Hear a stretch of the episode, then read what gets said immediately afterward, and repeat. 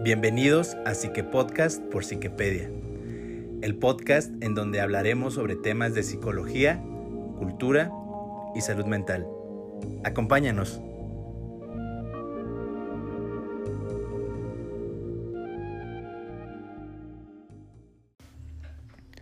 Hola, ¿qué tal a todos?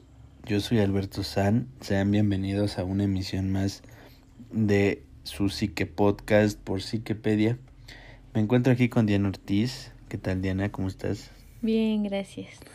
Eh, pues, bueno, les agradecemos eh, el habernos escrito en nuestras distintas redes sociales sobre el, el episodio anterior.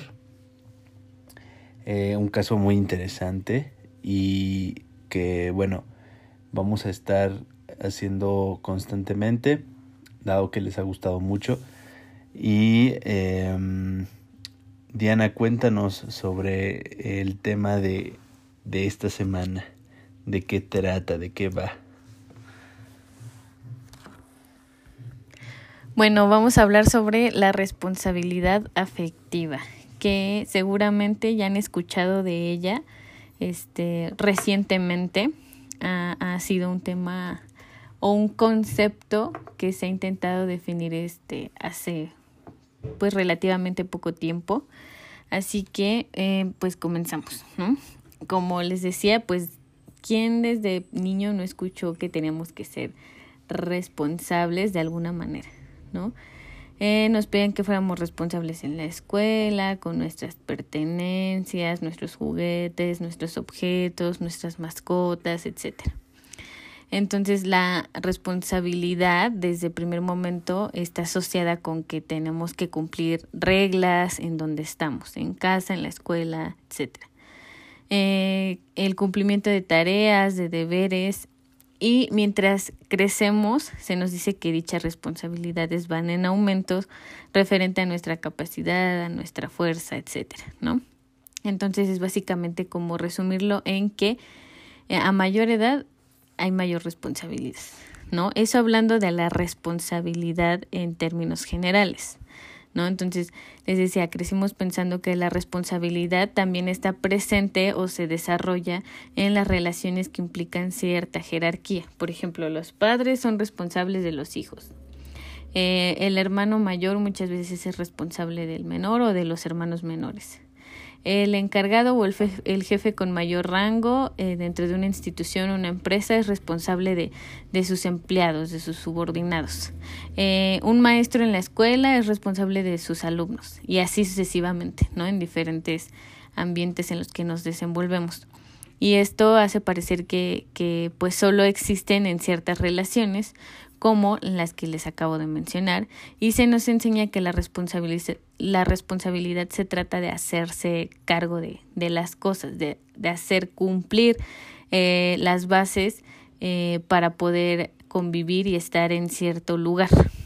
Pero pues en el caso de las personas, ¿qué hay respecto a la responsabilidad? Es decir, ¿Qué papel juega la responsabilidad en las relaciones que generamos y creamos con los demás?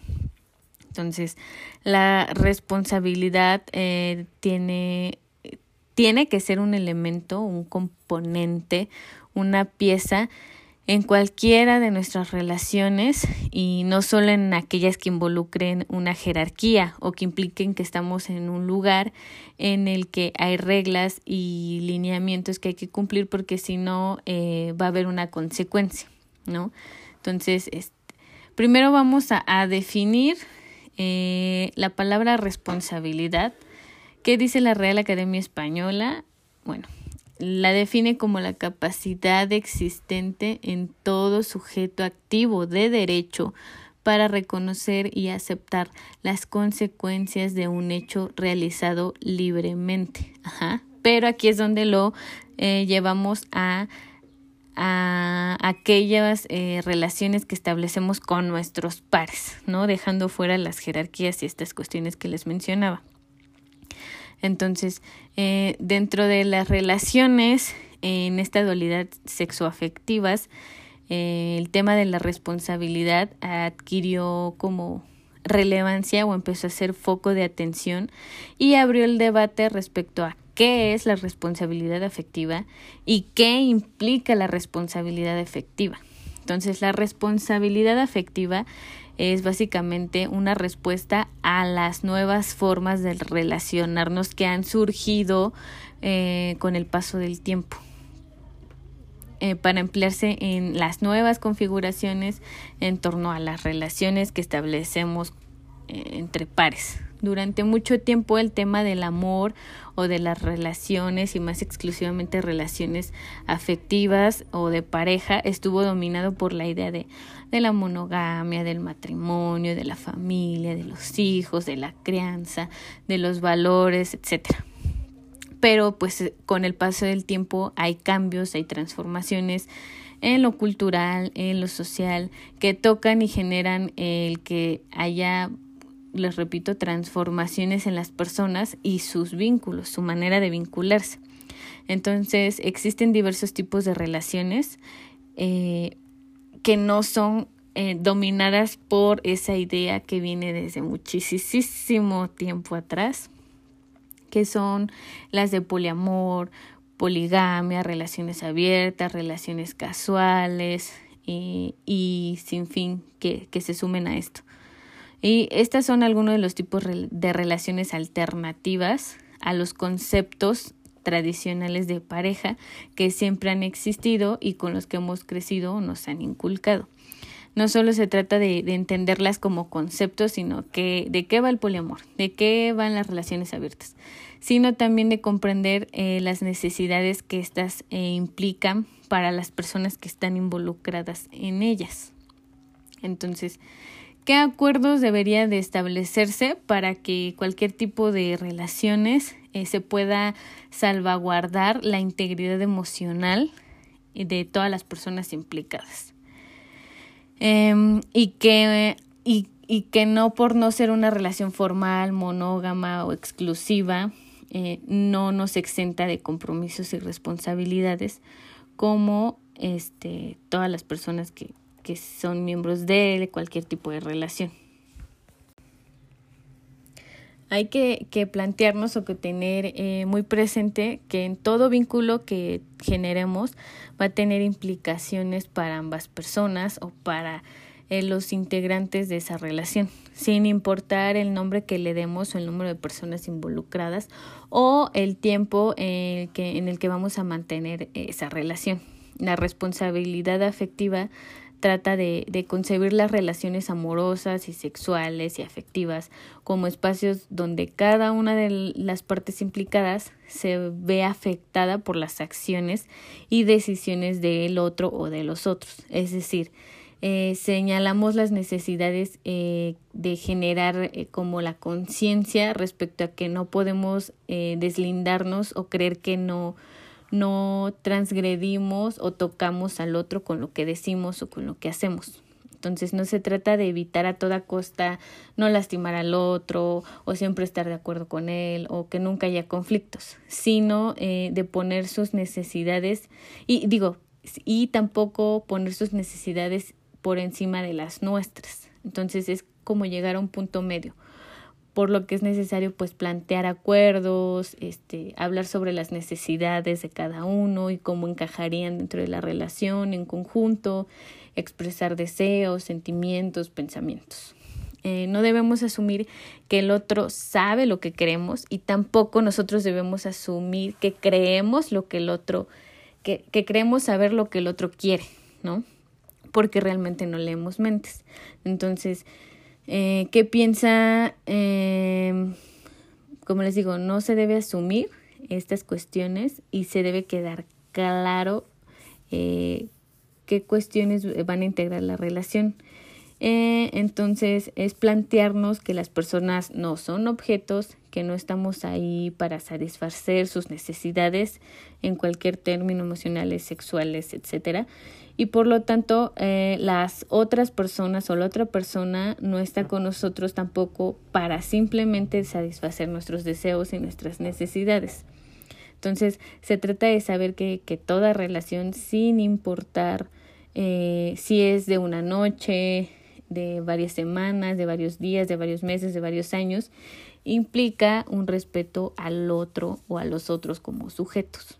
Entonces, la responsabilidad afectiva pone como sobre la mesa la búsqueda de la construcción de relaciones más equitativas, más respetuosas, más transparentes, es saber que tenemos la capacidad de generar acciones que repercuten en el otro y que ese otro también puede generar acciones que pueden repercutir en uno por lo que esta conciencia nos permite plantear acciones basadas en la comunicación y en el establecimiento de acuerdos y compromisos mutuos. Siempre tiene que ser mutuo. Entonces, algo importante, ¿cómo aplicamos la responsabilidad afectiva en nuestras relaciones? ¿no? O sea, ok, ya la entendemos, pero ahora, ¿cómo la generamos? ¿Cómo la aplicamos? Ok, entonces un engrane importante de la responsabilidad afectiva es ser claros y coherentes con nuestras intenciones y emociones. Hacérsela saber al otro o a los otros con los que nos relacionamos lo que sentimos, gestionar nuestras emociones, eh, precisamente para no ser contradictorios y poco coherentes, nuestra posición, poder llegar a no poder llegar a desestabilizar a los otros por asuntos o cuestiones que no hemos trabajado nosotros y de alguna manera los proyectamos. Eh, no generar dudas o, y gestionar nuestros procesos sin resolver básicamente. Y sobre todo, como les decía, no decir una cosa y al momento de accionar hacer otra diferente. Porque entonces, aunque haya acuerdos, no va a servir de mucho si no se respetan. Entonces también debemos de generar consecuencias a los acuerdos cuando se rompan. ¿Qué va a pasar? ¿Qué se va a hacer? ¿Qué se va a accionar? Ser responsables afectivamente tiene mucho que ver con, con la comunicación. O sea, es un eh, engranaje más y muy importante que ser claros, honestos sobre lo que sentimos, sobre lo que queremos, sobre lo que deseamos, sobre lo que necesitamos pero no confundir eh, el ser comunicativos y asertivos con ser sinceros sin filtro, ¿no? Comunicarnos sin filtro, ser este incluso como descarados. Entonces, en este caso no no nos estaremos haciendo cargo, simplemente le estamos vomitando diciendo al otro lo que creemos, como creemos y que lo tome como quiera. Entonces, también hay que ser asertivos cuando decimos lo que queremos, lo que sentimos, porque no solo hay que eh, externarlo como se nos ocurre, también hay que pensar que ciertas palabras eh, este pues pueden generar conflictos o podemos lastimar al otro. Un punto importante a tomar en cuenta es la diferencia entre responsabilidad afectiva y responsabilizarnos de las emociones de los otros con los que nos estamos vinculando y relacionándonos. La diferencia es que cuando nos responsabilizamos de las emociones de los otros, el centro de atención está puesto únicamente en el otro. Nos, eh, nos desconectamos, desconocemos nuestras eh, necesidades, nuestras emociones y empezamos a ser pasivos y de eso no se trata.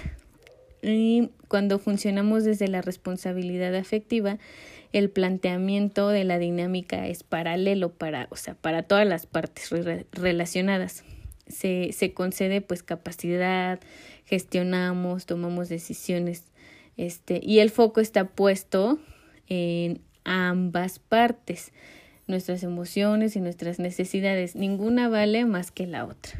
Ninguna es tomada más en cuenta que el de la otra persona.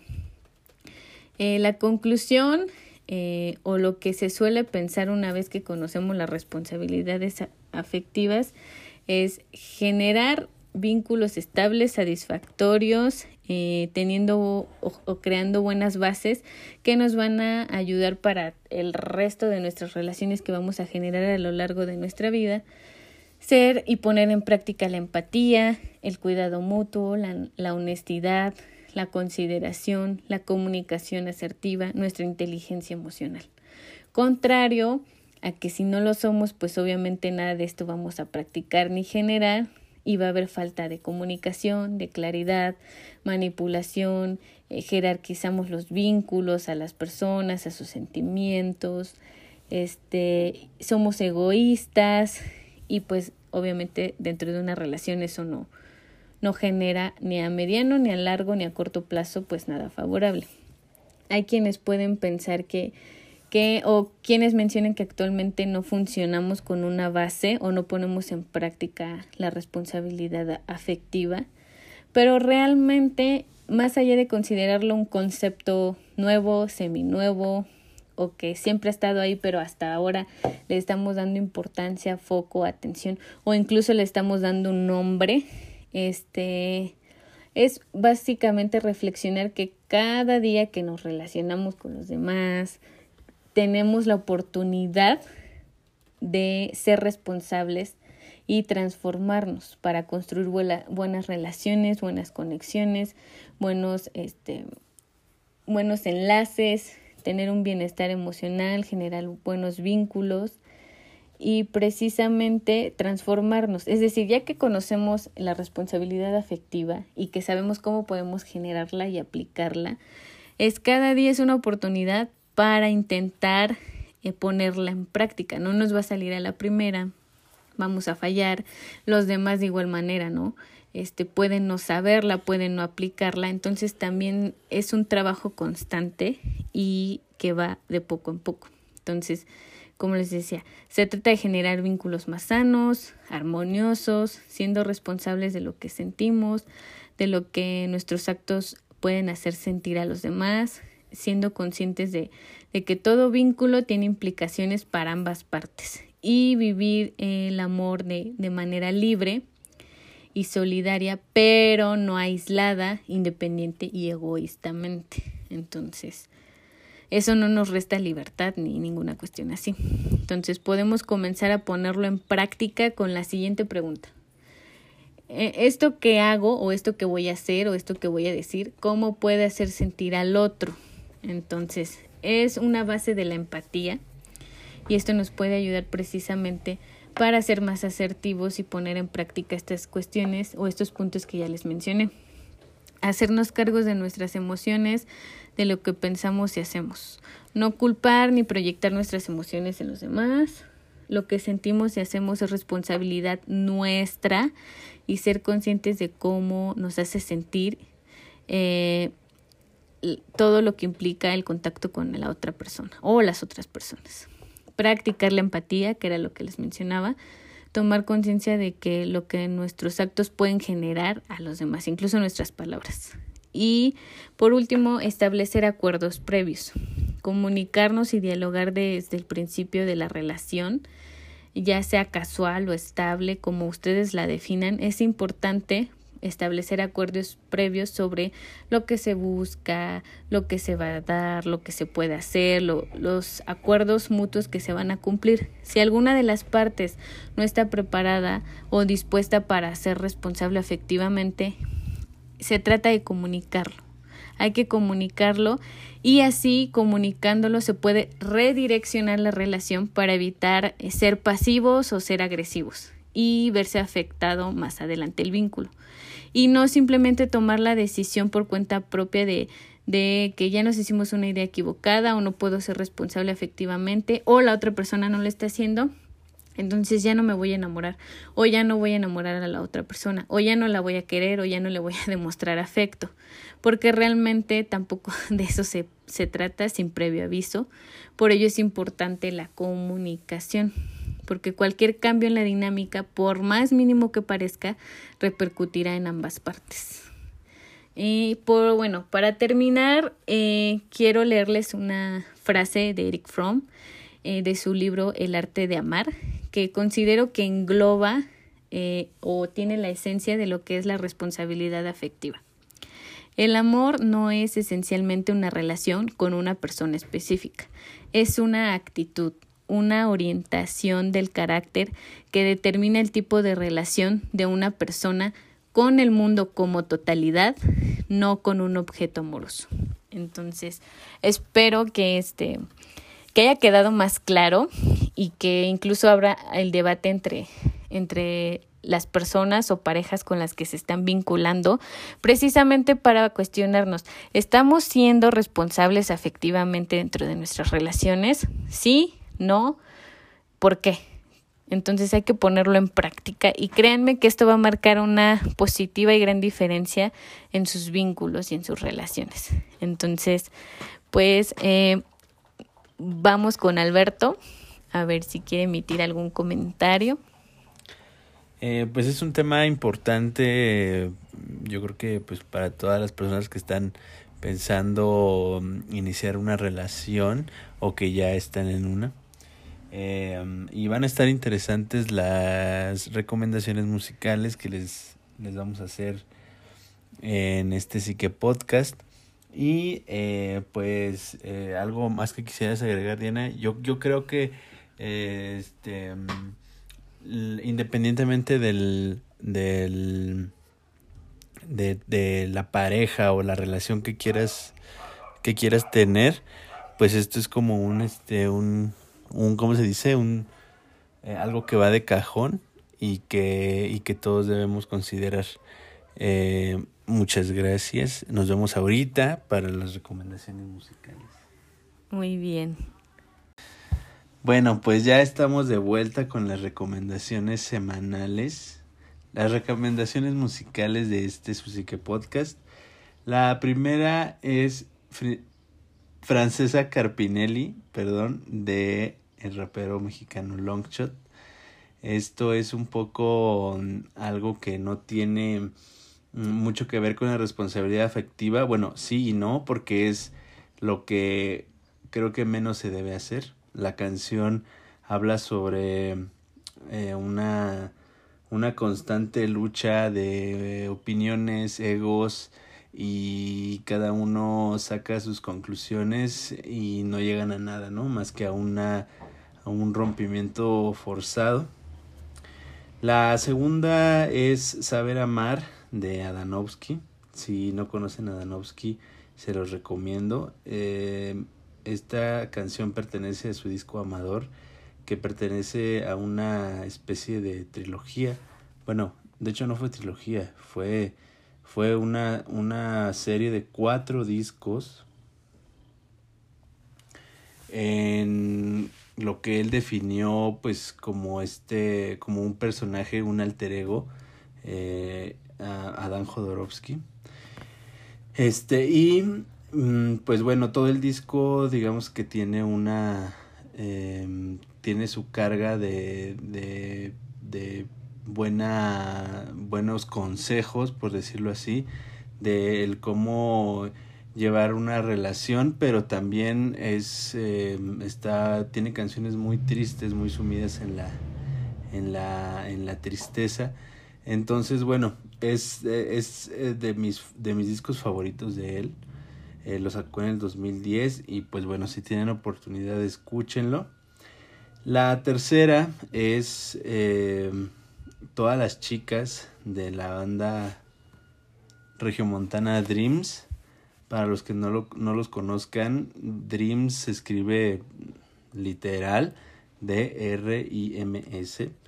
Em, es una canción eh, llena de guitarras muy, eh, de esta onda post-punk, pero con un toque juvenil y sobre todo pues muy muy fresco, muy muy a las nuevas generaciones. Es pues prácticamente un, eh, eh, una declaración de amor en la que el chico pues, dice que no va a haber ninguna como ella, o sea, el resto de las chicas son un son punto y aparte eh, y ella es la, la única. Entonces, eh, pues bueno, eh, creo que las canciones de esta semana pues tienen como su, tienen su, su variante tonalidad, por decirlo así. Pero están muy buenas, se las recomiendo, se las vamos a dejar en la descripción del Psique Podcast y en las historias de Instagram. Si no nos siguen, aparecemos como arroba psiquepedia. Ahí vamos a estar pasando por separado las, las tres recomendaciones y una playlist que contiene todas las recomendaciones que hemos hecho a lo largo de esta primera temporada del Psique Podcast. Así que muy atentos. Eh, puede que como ejercicio también les funcione el escuchar la playlist y luego tratar de, de, averiguar por qué, por qué recomendamos lo que recomendamos. Así que pues están invitados y no sé si Diana quieres agregar alguna otra cosa antes de finalizar el Psique Podcast de esta semana. Pues muchas gracias por el apoyo que nos han mostrado. Eh, sigan en contacto con nosotros en todas nuestras redes sociales y eh, lean El arte de amar de From. Les va a gustar y les va a colaborar ahora que tocamos este tema.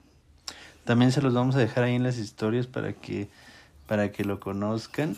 Y, em, y bueno, si a lo mejor es algo que ya han leído antes, pues bueno, para que lo revisiten. Siempre es bueno darle una ojeada al pasado. Así que, eh, pues bueno, yo soy Alberto San, me acompañó Diana Ortiz como cada semana y esto fue el Psique Podcast por Psiquepedia. Muchas gracias.